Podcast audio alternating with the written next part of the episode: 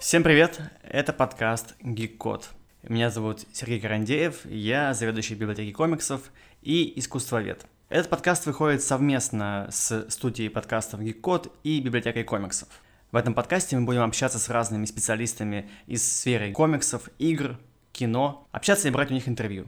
Первый выпуск — это встреча с Алексеем Першиным, которая записывалась в библиотеке комиксов.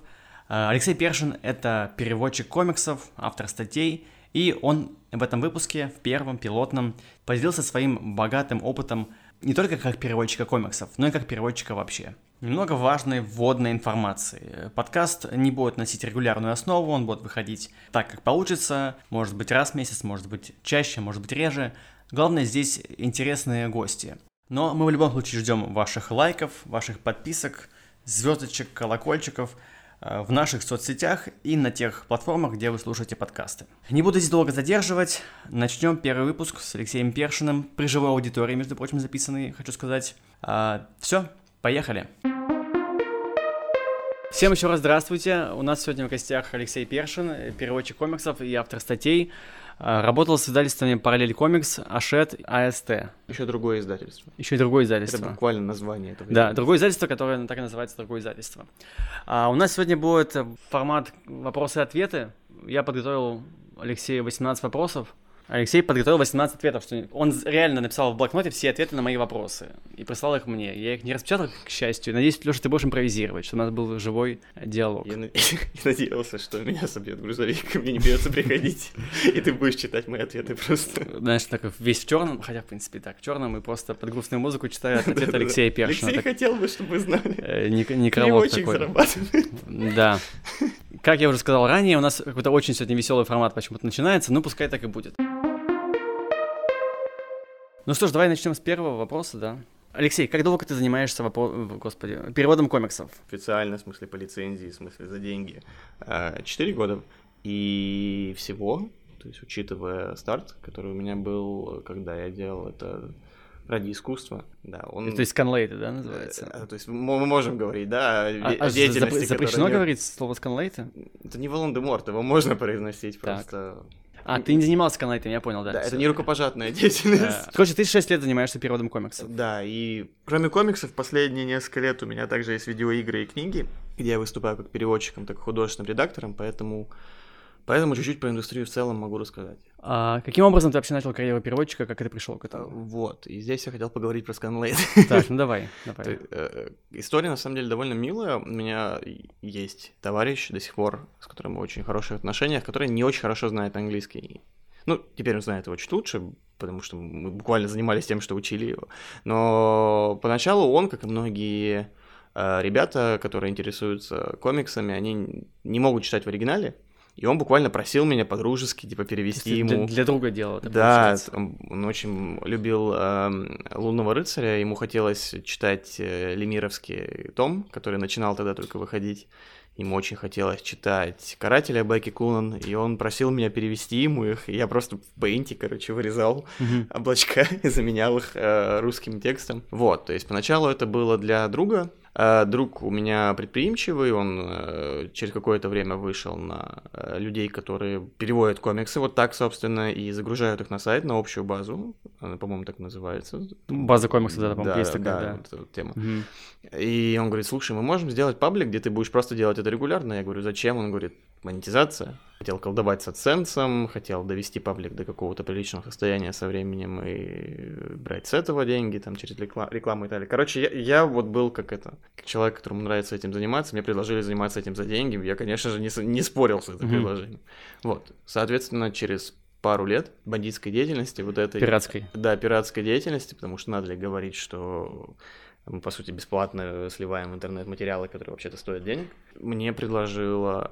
Я через знакомство, через Твиттер познакомился с Степой Кормой, э, нашим замечательным э, комикс-сценаристом и блоги. Степа Карма. Степан Карма, издательство «Параллель комикс». Мы по знакомству через него вышел на ребят из Параллель Комикс. Говорю, я очень хочу наконец-то, типа, выйти на официальный уровень. Это, это маленькая голубая мечта почти каждого сканлейтера, когда твой перевод реально публикуют в официальной версии. Собственно, вот, я говорю, я очень хочу у вас работать. Он дал мне тестовый перевод. И как сейчас помню, это был тот самый выпуск Человека-паука, где он выкидывает свой костюм в мусорный бак. А, да ладно. Да, они не планировали, а, они его издавали в рамках вот этого замечательного Marvel 75 лет, если я не ошибаюсь. Я могу, память может подводить, это все-таки было несколько лет назад.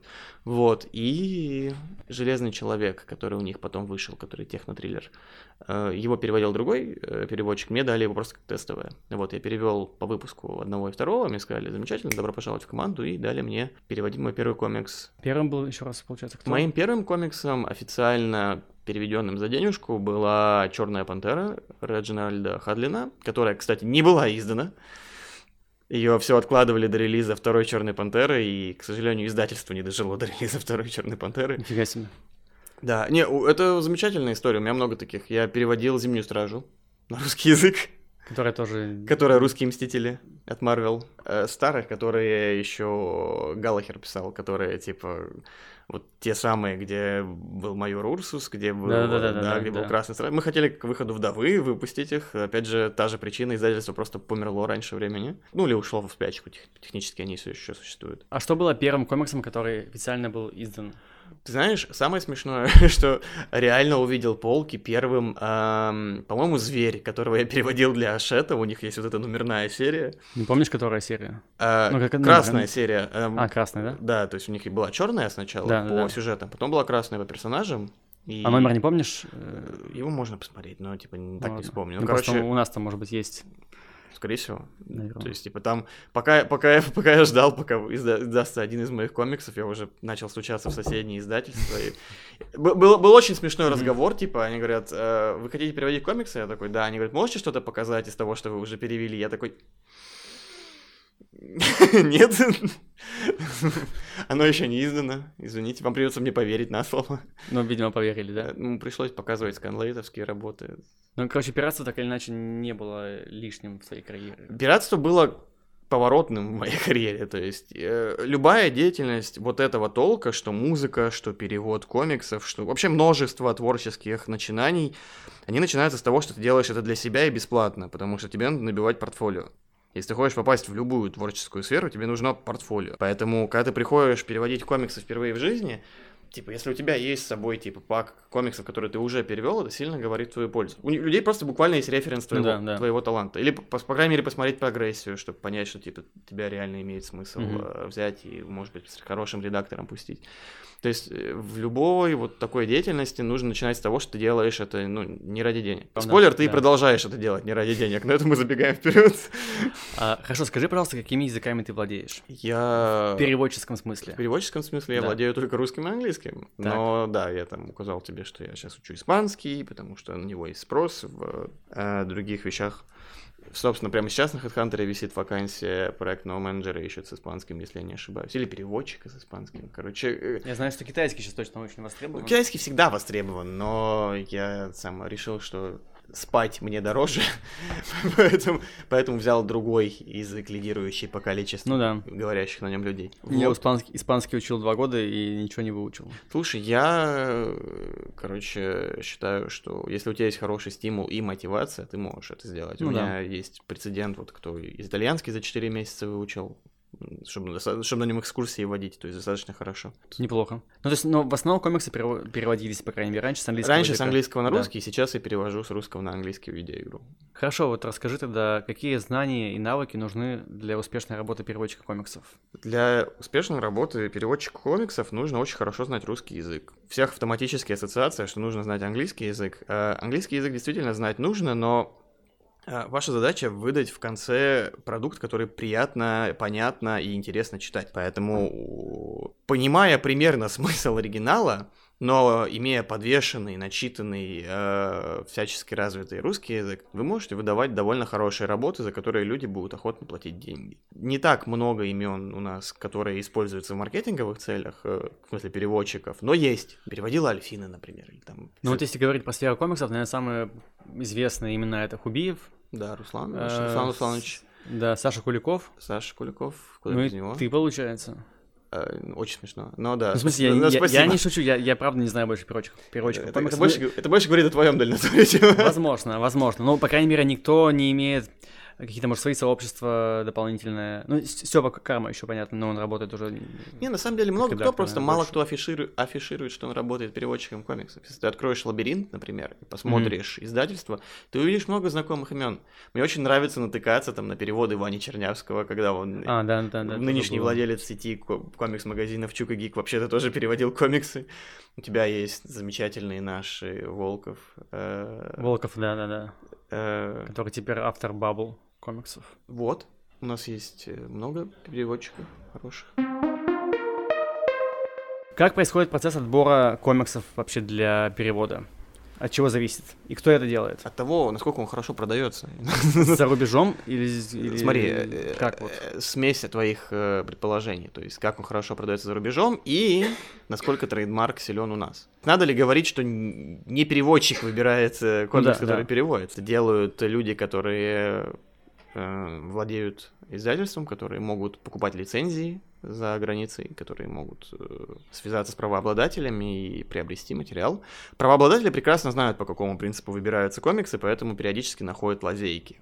Я думаю, ты слышал замечательную историю, как у нас появилась Мунгерл на полках, да? Да, да, да. Что... Лун- лунная девочка. Да, у нас поставили они просто условия, что мы продадим там вот это, вот это, если вы еще также доплатите и возьмете вот это и вот это. То есть комиксы прода- продавать начали батчами такими, знаешь, где был и хороший материал, и нишевый, и... Ну, он весь хороший, так или иначе, но типа, и нишевый. Не самый и- популярный, короче. Да. и- Нет, пр- прямо говоря, и не всегда самый успешный, но так или иначе находят способы. В, в этом союзе есть э, ухищрение с обеих сторон. Мгм. То есть, э, да, переводчик может эм, советовать, разумеется. В Камильфо переводчики, особенно старшие, которые там на смежных с какой-то другой деятельностью правах могли, там, не знаю, общаться с э, Романом, говорить, давай возьмем вот это. А, я помню, мы обсуждали с Саем и Симбаевым, когда я в параллель работал, он меня спрашивал, что ты хочешь перевести? А, Моя любимая история в комиксах, там один из вопросов про нее будет, как я перевел своего любимого супергероя. Меня просто типа спросили в какой-то момент. Там серия Ашетовская заканчивалась уже, им было уже не сильно важно. Они такие, типа, вот ты что хочешь? Я говорю, я очень хочу перевести Нову, это мой любимый персонаж. Мне говорят, ну давай, на. Слушай, ну это вообще-то очень мило, что так, Да. так делают. Ну там, типа, это вот, вот Титаник, типа, тонет, знаешь, и оркестр доигрывает пос- последний трек, они такие, типа, Леха, ты что еще сыграть на прощание? Я говорю, пожалуйста, вот это. Мне дали перевести новое. А, То есть, резюмируя ответ, это обычно решает это те- правообладатель. Те, Кто, кто платит, тот и музыку Да. заказывает. Но иногда может повести, и переводчик может посоветовать что-то. Ну, то есть, да, если... Иногда есть прецеденты, когда про... человек, который с деньгами, он не очень разбирается в вопросе. Да, допустим, если это очень крупный издатель, который издает не только комиксы, и, типа, ему есть, мягко говоря, о чем думать. Так, мы пока прошли пять вопросов. Нормально идем, да? Интересно, весело? Да, интересно. Мы постараемся быть еще веселее. Э, Расскажи, пожалуйста, как переводчики переводят шутки и игры слов, которые уникальны для определенного языка. Вот это самое сложное. Как переводят переводчики. Как переводят переводчики, да. У тебя э, каждая шутка, типа, состоит из запчастей, так? Твоя задача понять, во-первых, механику, то есть, что, что это за шутка. Это игра слов, референс какой-то, может быть, может, это перечисление чего-то там по одному э, принципу собранного.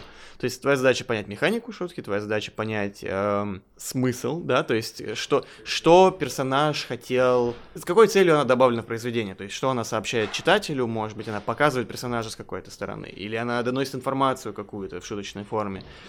Э, То есть тебе нужно понять вот это, и э, так далее, так далее. Ты из этих запчастей в итоге можешь, там, жертвуя одной-двумя из них, собрать э, эквивалент. Ну, то есть, по сути, вы придумываете новую фразу или новую шутку, Ну, смотри, основываясь на том, что имеется. допустим, у тебя есть э, поп-культурный референс к какому-то, там, не знаю, э, человеку, да, там, к эстрадному певцу, или там, персонажу мультика, персонажу комикса, персонажу фильма, персонажу книги. И ты, э, у тебя есть несколько вариантов, как это перенести для читателя. Ты можешь, там, не знаю, пожертвовать э, структурой и просто рассказать там шутку другого характера, но, типа, который донесет эту информацию. Ты можешь э, буквально ее перевести, например, типа пофигу вообще, типа поймет читатель или нет. Бывают разные случаи, продиктованные разными обстоятельствами, мы поговорим об этом позднее, я по- помню вопросы тебе тизерю. Э, ты можешь подыскать действительно аналогичного человека и, или события, и, или произведения в знакомый нашему читателю, слэш зрителю, слэш э, аудитории. Резюмируя, ты, чтобы перевести шутку, ты разбираешь ее на запчасти, ты выбираешь, какие из этих запчастей сохранить, и подбираешь эквивалент. Угу. Разумеется, у переводчика должно быть э, либо чувство юмора, либо фокус группы, я не знаю. Чтобы понять, типа, работает или не работает. Да, потому что это может нести смысл с точки зрения переводческой, типа я там сохранил смысл, я там сохранил структуру. Но она может быть не смешной, например. Иногда это нормально. Типа иногда вы понимаете, что стоит этим пожертвовать, если что, спишем это на желание автора или там чувство юмора автора. А иногда, когда, допустим, у тебя юмористическое произведение, и типа люди буквально открыли эту книгу, чтобы посмеяться, тебе приходится кидать в стену этот мячик, пока он mm-hmm. не, не, самое, не вернется. С диалектами и акцентами такая же история? С диалектами и акцентами еще веселее. Э, с акцентами... Акценты просто проявляются в искажении гласных и согласных, не правда ли? Ты просто э, коверкаешь те же буквы. Ну или похожие буквы. Замечательная история была, моя любимая, как в детстве помню, читал а, «Войну и мир» на уроке литературы, и там они пытались французское вот это «г» имитировать mm-hmm. через букву «г» с апострофом. Каждый раз, когда персонаж говорил все равно, я просто сидел и похохатывал. Потому что каждый раз, когда была, типа, техника чтения, и каждый день, каждая парта, типа, по очереди читала фрагмент, каждый считал своим долгом, типа, случайно произнести все говно, потому что, ну, типа, дети. Uh-huh. Вот, то есть, да, ты, как правило, искажаешь э, просто реплику по тому же принципу или в том же месте. Проще всего со всякими шипящими вещами, да, там, когда много букв S, много букв, там, тех или иных других. Вот, это насчет акцентов. Э, насчет диалектов, видишь, это целый еще танец, что есть язык, что есть диалект. Ты можешь э, прочесть этот замечательный материал в интернете или там в литературе переводческой, что это вещи очень слабо различимые, и бывает такое, что норма языка типа увядает, и диалект становится ее новой нормой, типа преобладающей. И теперь она язык, а это диалект. Поэтому здесь ты опять же смотришь, с какой целью этот диалект, используется, да, то есть если это характеристика персонажа, то ты смотришь, для чего этот диалект использован, какую его черту передать, например. Да, там у тебя есть upper класс или там соответственно, ну, то есть люди, которые mm-hmm. высоких кровей, да, голубых, которые разговаривают на каком-то вот есть культурные особенности, да, типа британского, когда у тебя класс высокий, наоборот, говорил более просто, а класс э, низший, он, наоборот, пытался имитировать э, дорогую, богатую речь, mm-hmm. и поэтому говорил сложнее. То есть э, ты смотришь, какой целью используется эта вещь, и подыскиваешь аналог. То есть если персонаж там из сел, из деревень, ты смотришь что-то, что есть у нас на этот счет, э, и так далее, и так далее, и так далее. Mm-hmm.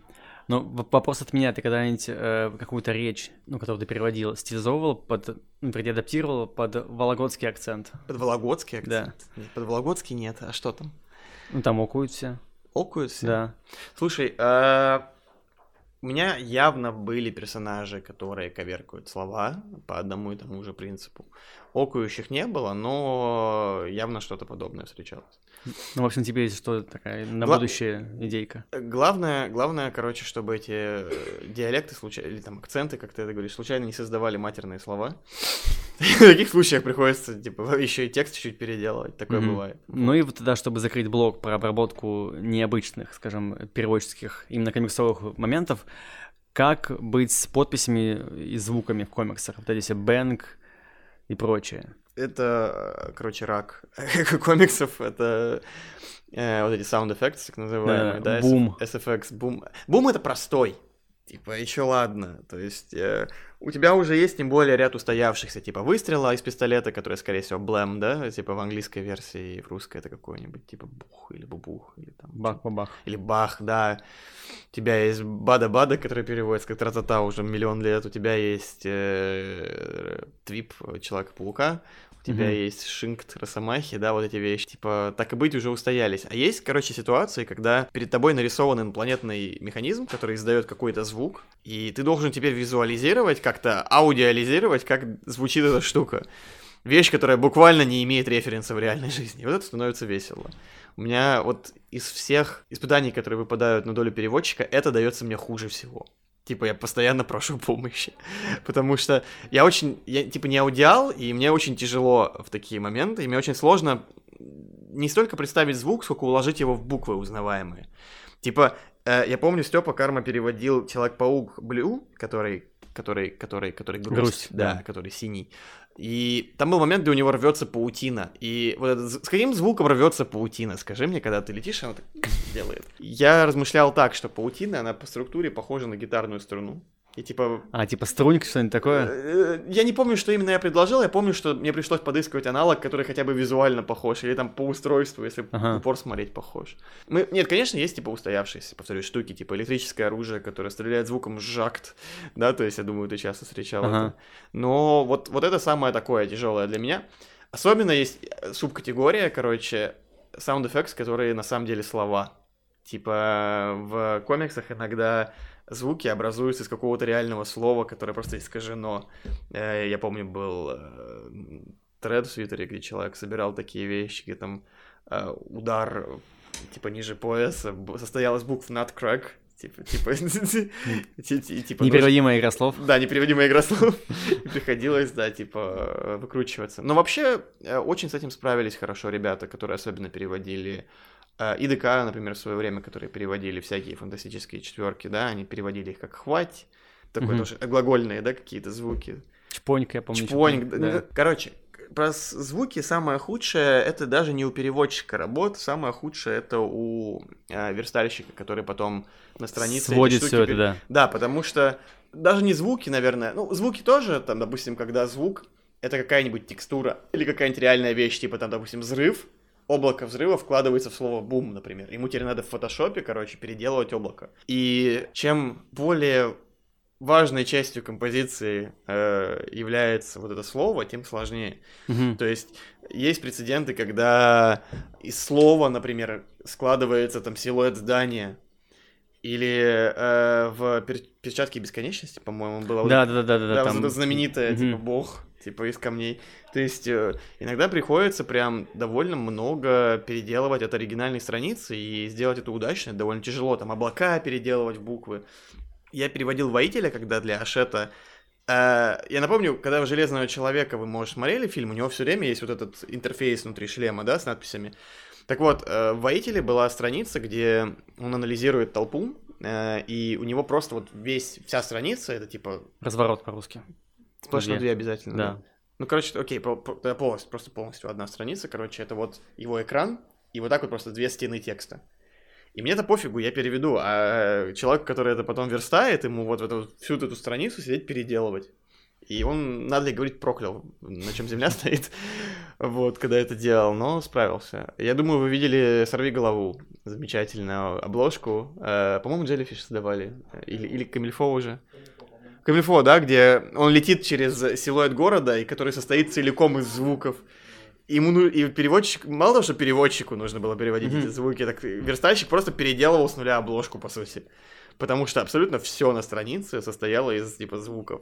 Вот это кошмар. Типа переводчики здесь не типа не те, кто вытягивают короткую соломинку. Короткая соломинка это вот верстальщик. Верстальщик. мгм.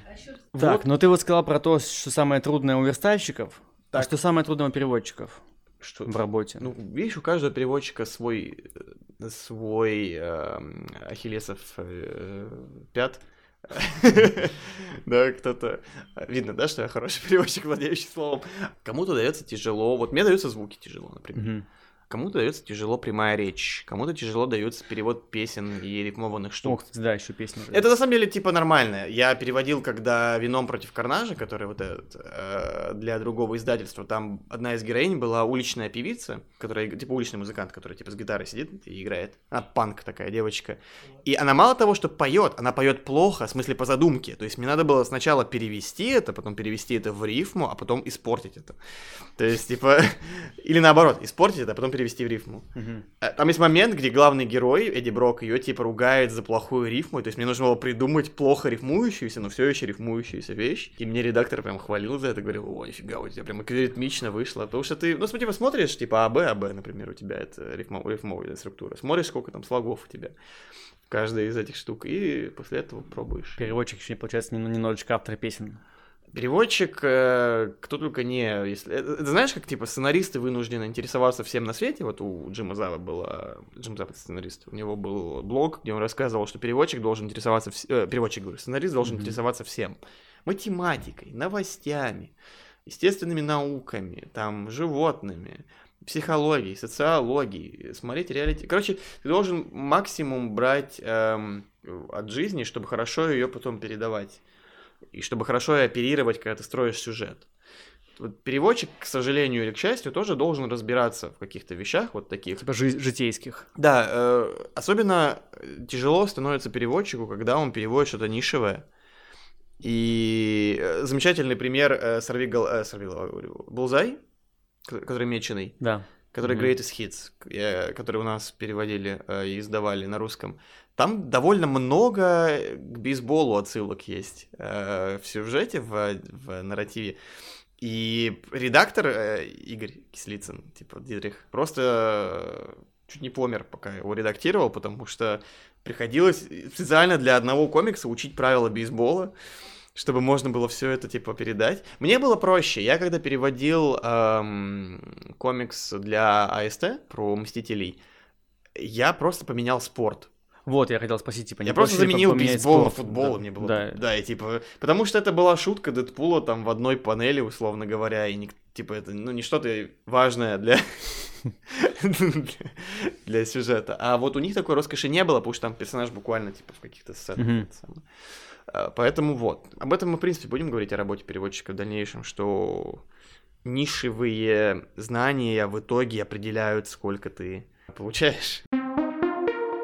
А ну вот, собственно, мой следующий вопрос как раз был про то, из чего складывается зарплата переводчика. А, как, как удачно.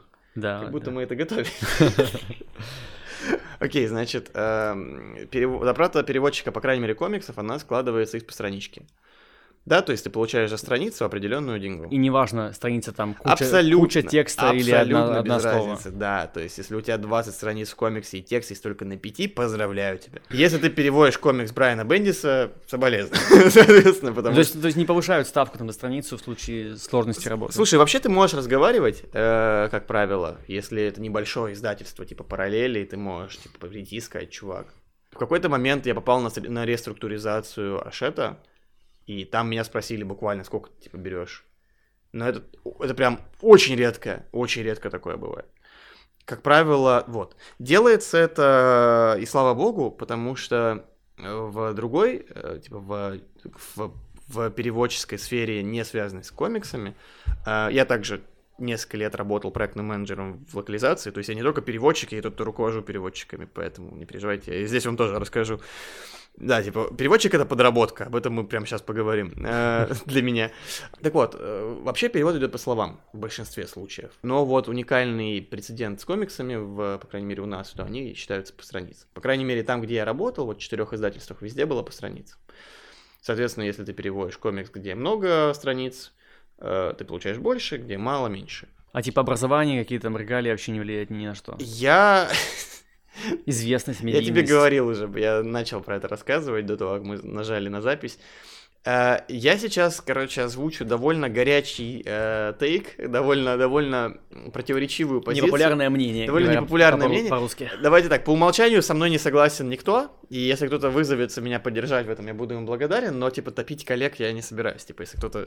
Если кого-то спросят, они вправе, типа, отрицать и говорить, что меня не знают. Но, короче, лично мое мнение, сложенное из общения с людьми безымянными, с которыми я разговариваю в индустрии на протяжении шести лет, что переводческое образование абсолютно не нужно. Вообще. Потому что э, ни один человек, который получал образование переводчика из тех, кого я знаю лично, из тех, с кем я работал как, локали- как менеджер по локализации на протяжении нескольких лет, эм, никогда им не пользовался. В том плане, что э, возьмем, начнем издалека, начнем, э, представим, что ты хочешь зарабатывать деньги, и я имею в виду деньги, большие деньги на переводе. Э, во-первых, ты идешь не в комиксы, потому что в комиксах ты не получаешь только, чтобы сделать это своим основным заработком. Во-первых, потому что ставки переводчиков комиксов не индексировались уже лет 10, наверное.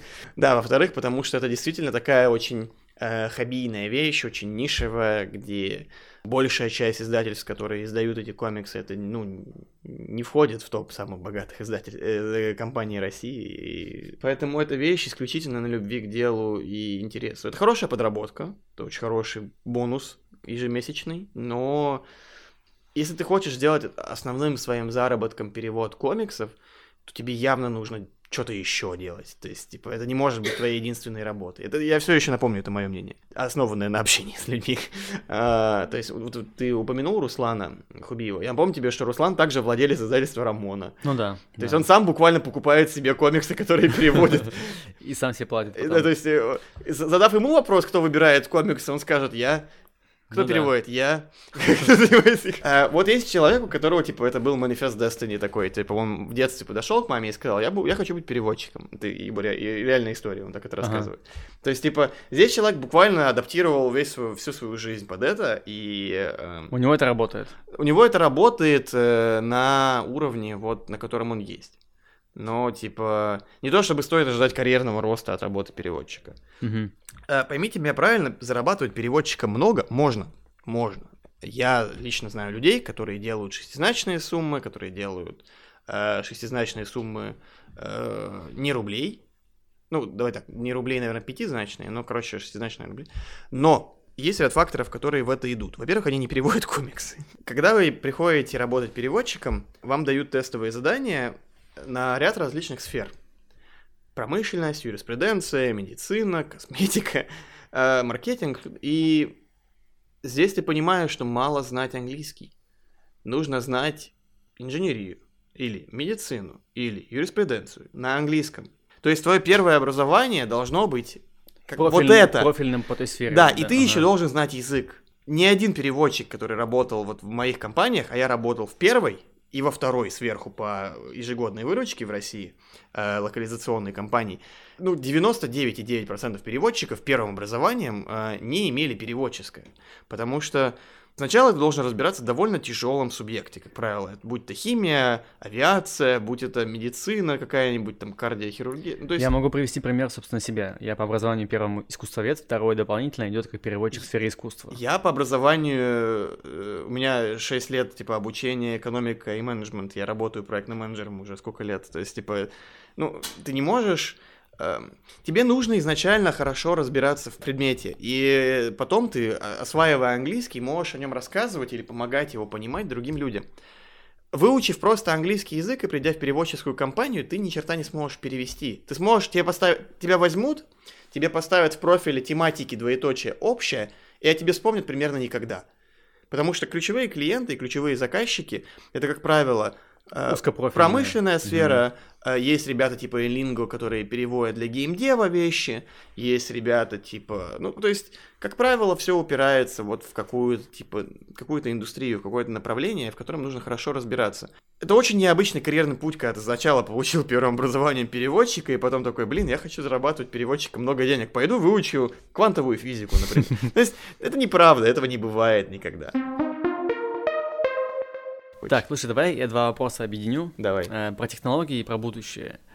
А, Сейчас очень много ходит, скажем так, опасений, что нейросети и технологии убьют профессию переводчика. То есть, типа, зачем платить кому-то, забил текст в нейросеть, она тебе нормально все переводит. В общем-то, некоторые переводчики технические, сайты, и так неплохо переводили тексты, да- даже довольно объемные. Тут еще появились нейросети, которые еще и обучаемые.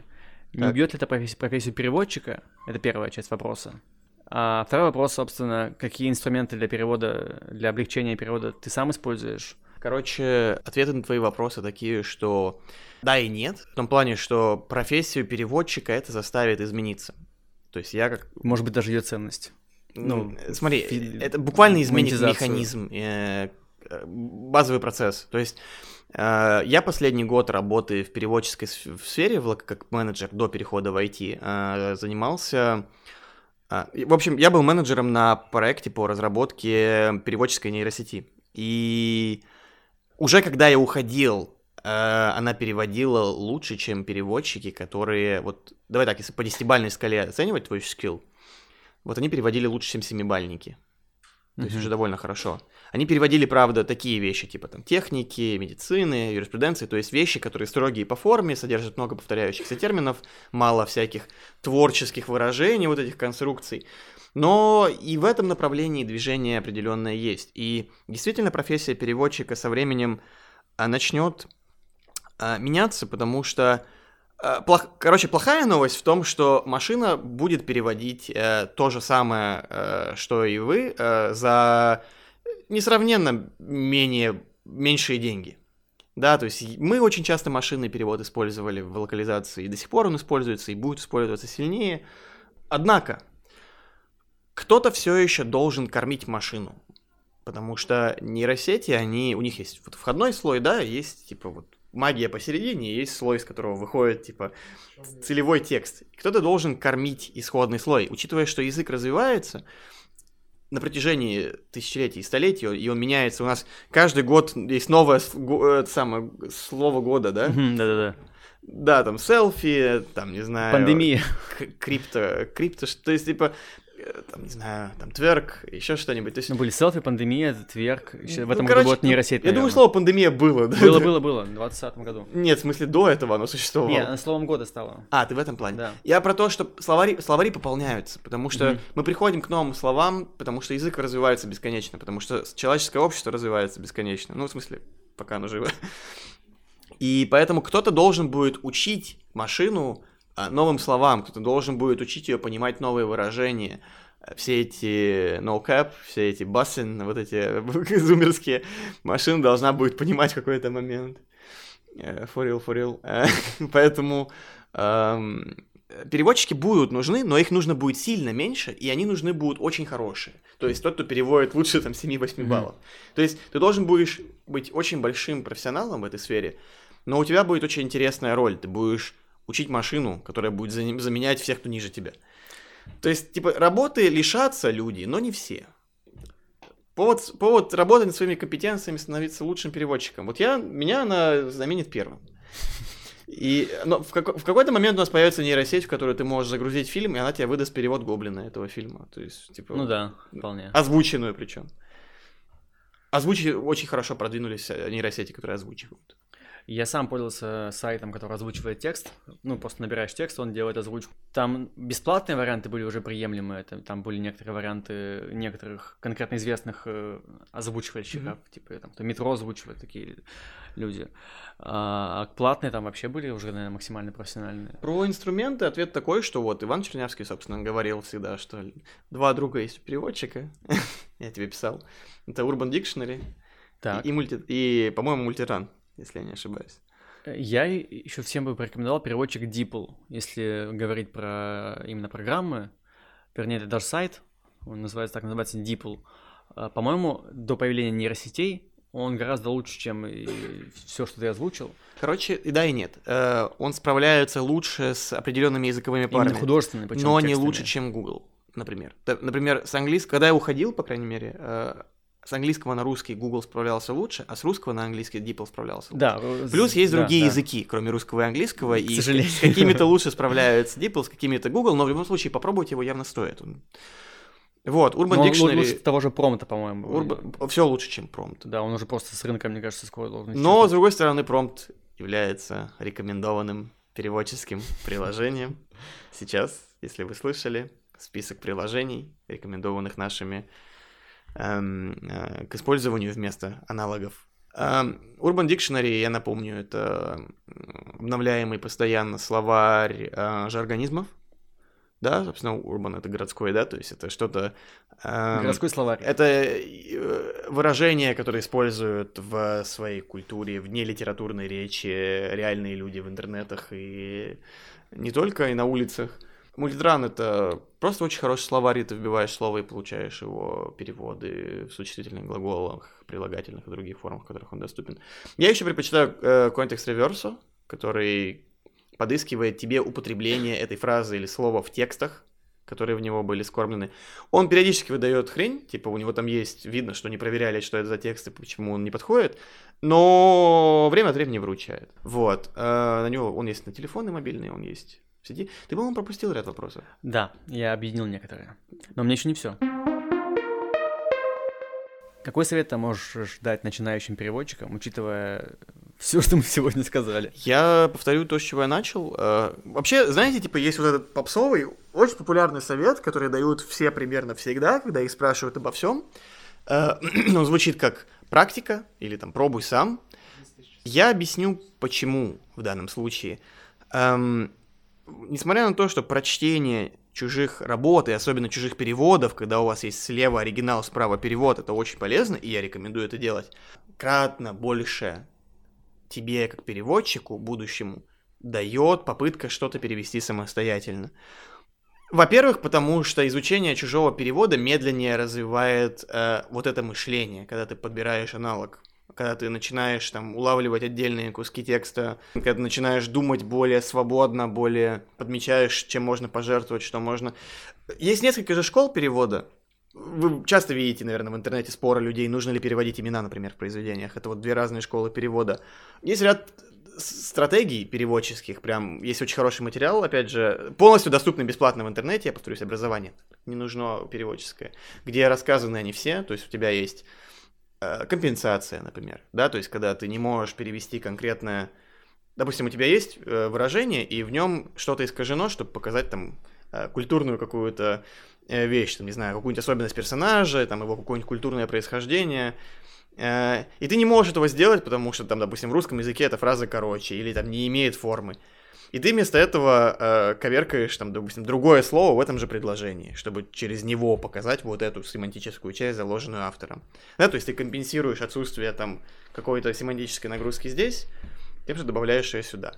Да, у тебя есть подбор эквивалентов, да, то есть когда ты подбираешь э, похожее выражение, да, допустим, у тебя есть поговорка какая-нибудь, там early bird gets the worm, и ты находишь там, кто раньше встал, того и тапки. Не, не знаю, ну это грубый пример, но то есть ты находишь аналог. Да, у тебя есть калькирование. У нас очень много слов в русском языке получено благодаря кальке. У вас есть слова такие, как небоскреб, да, skyscraper.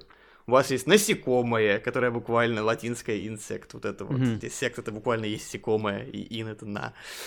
Да, то есть э, слово, по-моему, по-моему, в, в компаниях типа вот мы называем в компаниях э, отделы, да, то есть там отдел того-то, отдел того-то. Это буквальная калька слова department. А, подразделение, подразделение. Ага, да, да. да, это калька слова department, depart, разли, раз, разделять, различать. Ага, да, да, да. Типа на, на части. То есть э, калькирование иногда нужно, э, когда, например, у тебя вводится уникальный какой-нибудь термин, или когда ты не считаешь, что оригинальное слово, ну, типа, стоит сохранять из-за его там какого-то веса. Например, азбука поначалу переводила Nightwing как на Чекрыл, я думаю, вы помните, потому что бренда у Дика Грейсона еще тогда не было, и имя Nightwing никому ничего не дало. А вот имя Бэтмен уже как Человек-летучая мышь никогда не, не типа, все не переведут, потому что зачем? У тебя есть сила оригинального бренда, которая, mm-hmm. типа, куда важнее в контексте произведения. Вот, то есть есть ряд приемов, есть ряд вот таких вещей подходе к переводу.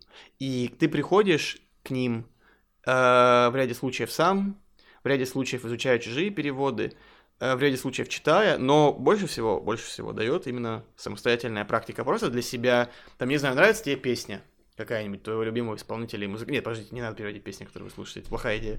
Кстати, эм, почему нет? Ну, чтобы... Лучше не знать, о чем поют они. Это в половине случаев или больше половине случаев разочаровывает тебя в музыканте. Я так уже один раз Ну да, да. Э, возьмите, не знаю, любимое произведение какое-нибудь, любимую сцену из фильма с субтитрами, я не знаю. Э, включите на Netflix любимый какой-нибудь сериал. Мне очень нравится переводить стендапы. Я прям сижу и размышляю, как бы я перевел шутку. Это очень хорошая практика. Кстати, да. Вот стендапы хороший совет. Э, я, я веду в Твиттере нерегулярную колонку типа ошибки перевода в видеоиграх. Мне очень понравилось в свое время. Эм, трудности перевода, вот эта рубрика у ребят из Топ Гейма, и я прям периодически... Ты когда играешь, ты даже не зная, как в оригинале, ты начинаешь в какой-то момент видеть ошибки. Есть такое, когда какие-то вот сериалы смотрю, бывает, видно, что переводится с ошибкой, это чувствуется? Э, недавно э, смотрела у меня подруга по-моему, «Красное платье» это было или что? Назывался он «Little Red Dress» фильм, это А24 студия снимала. Я просто не помню, в нем ли это было или в другом фильме, который она смотрела. Там сидят за столом, э, люди разговаривают, один из персонажей говорит, сделай вот так и так, и Боб твой дядька. И ты сидишь и такой, я, я знаю, что есть выражение Bob's your uncle, типа, дело с концом, или типа, и, ну, типа, ну и вот и все, типа, то есть ты показываешь, что, типа, и дело в шляпе. А они, видимо, ну, ну, либо переводчик некомпетентный, либо там, не знаю, какой это был контекст, что человек просто дословно перевел, типа, выражение э, оригинальное, которое не несет для русского уха буквально ничего, и оставил его в фильме. Да уж. То есть Это ты начинаешь это слышать, ты бывает. просто, да, Мгм. ты в какой-то момент, зная оригинал, ты начинаешь видеть его в переводе, даже если ты не знаешь, э, типа, какой Да-да-да, текст был да. изначально. Вот это приходит с практикой. И поэтому мой совет, резюмируя, пробовать переводить самому. Потому что это буквально самый продуктивный способ стать лучше в этой деятельности, это пробовать самому. Как и во многих вещах. Это перевод это не то, что ты стадии, перевод это то, что ты learn, то есть это то, что ты осваиваешь, практикуешь. Блистательный ответ. И последний вопрос. Похвастайся, какие проекты по переводу комиксов ты считаешь самыми значимыми и удачными в своей Видишь, карьере? видишь, здесь типа два способа ответить на вопрос. Есть самый важный для меня, есть самый важный для остальных. Давай. Для меня самым важным, разумеется, был э, комикс Звездный лорд. Причем какой, да? Э, Тот, который был в Marvel превью, который был в 70 каком-то году, я уж не помню, 76 это был или какой. То есть он был черно-белый. Это был не современный вот этот Крис Пратовский, а вот тогда, когда еще по Хайнлайну, вдохновляясь типа научной фантастикой, делали комиксы. Я перевел его сначала как сканлейтер, и потом, спустя несколько лет, э, меня поставили переводить этот комикс, и я взял уже готовый перевод и выкинул его нахрен, потому что за 4 года, 3-4 года я стал настолько лучше как переводчик, что я просто посмотрел на него и такой, какой кринж, как хорошо, что типа ни- никто за это деньги не платил. Но вот эта маленькая мечта, я специально взял оттуда несколько реплик, которые более-менее типа хорошо сохранились, и вставил их в свой перевод. И я вот этот закрыл гештальт, что типа мне заплатили за мой типа сканлейт. Типа, это было для меня моментом, когда я понял, что вот этот паблик, который я вел вот, и до сих пор веду, что вот этот телеграм-канал, который, что это все было не зря, что типа я пришел к вот этой отметке, когда типа теперь, о, мне теперь платят за то, что я это делаю, теперь мое типа мой навык или там мое мнение, мое там что-то, оно теперь ну типа капитализируется, типа люди голосуют рублем, чтобы его получить, вот. Так, а общественное А признание? еще я смог благодаря нему отследить буквально свой прогресс. То есть я смог посмотреть на А, ну да, перевод да, одного да, и да, того да. же и посмотреть, что типа, о, нифига, я вырос за это время. То есть это очень для меня, э, это очень помогло мне побороть вот это распространенный синдром самозванца, когда ты чувствуешь себя чужим э, в индустрии. Несмотря на то, что я все еще позиционирую себя как начинающий переводчик, я думаю, года через 4 я смогу говорить, что я там что-то из себя представляю. Но э, вот этот момент, когда у меня сформировался фундамент для этого. То есть я буду на этом строить, видимо, сознательно или бессознательно. С точки зрения для людей, я думаю, что наибольшей помпой вышел перевод Росомахи Человека-паука, причем э, от параллели, потому что э, очень много сил ушло, чтобы сделать этот комикс. Э, у нас Сережа Титов уникальный дизайн для него разрабатывал. Помнишь, наверное, оформление. Да, У У нас этот комикс есть. у нас, да, у нас там выходила куча обложек, включая обложку, отсылающую к классическим, типа, переводам комиксов, которые у нас были от ИДК в нулевые. То есть она в стиле ИДК сделана, хотя этот комикс не переводил ИДК, но это не важно, это референс к явлению, это не... Вот. Было даже наплевать, что этот комикс уже был переведен в рамках там омнибуса уже другого, там, с Росомахой или еще с кем. Потому что э, мы столько получали удовольствия в процессе, я там отсылку еще другую смог умустить в перевод, которая понятна мне и там этому человеку, да. Э, Столько удовольствия в процессе мы получили. И в итоге комикс, типа, вышел красивый, там, с кучей обложек, там, супер бумага использовалась, там, экологически чистый став для этого, для того, супер обложка. То есть, просто был очень красивый проект, очень приятный, и который э, оставил много приятных воспоминаний, который много кому понравился, насколько я понимаю. Да, он, он реально, реально очень круто выглядел и ощущался, и сама история прикольная. Вот такие дела. Я думаю, вот так можно ответить на твой вопрос. Спасибо. Спасибо, Алексей, за вообще во- в целом беседу, достаточно объемную, глубокую. Я завершаю свой э, допрос тебя. А, Давайте по- Алексею поаплодируем, чтобы это было слышно в микрофонах. Да. Тогда я благодарю вас за ваше время. Спасибо, всем пока.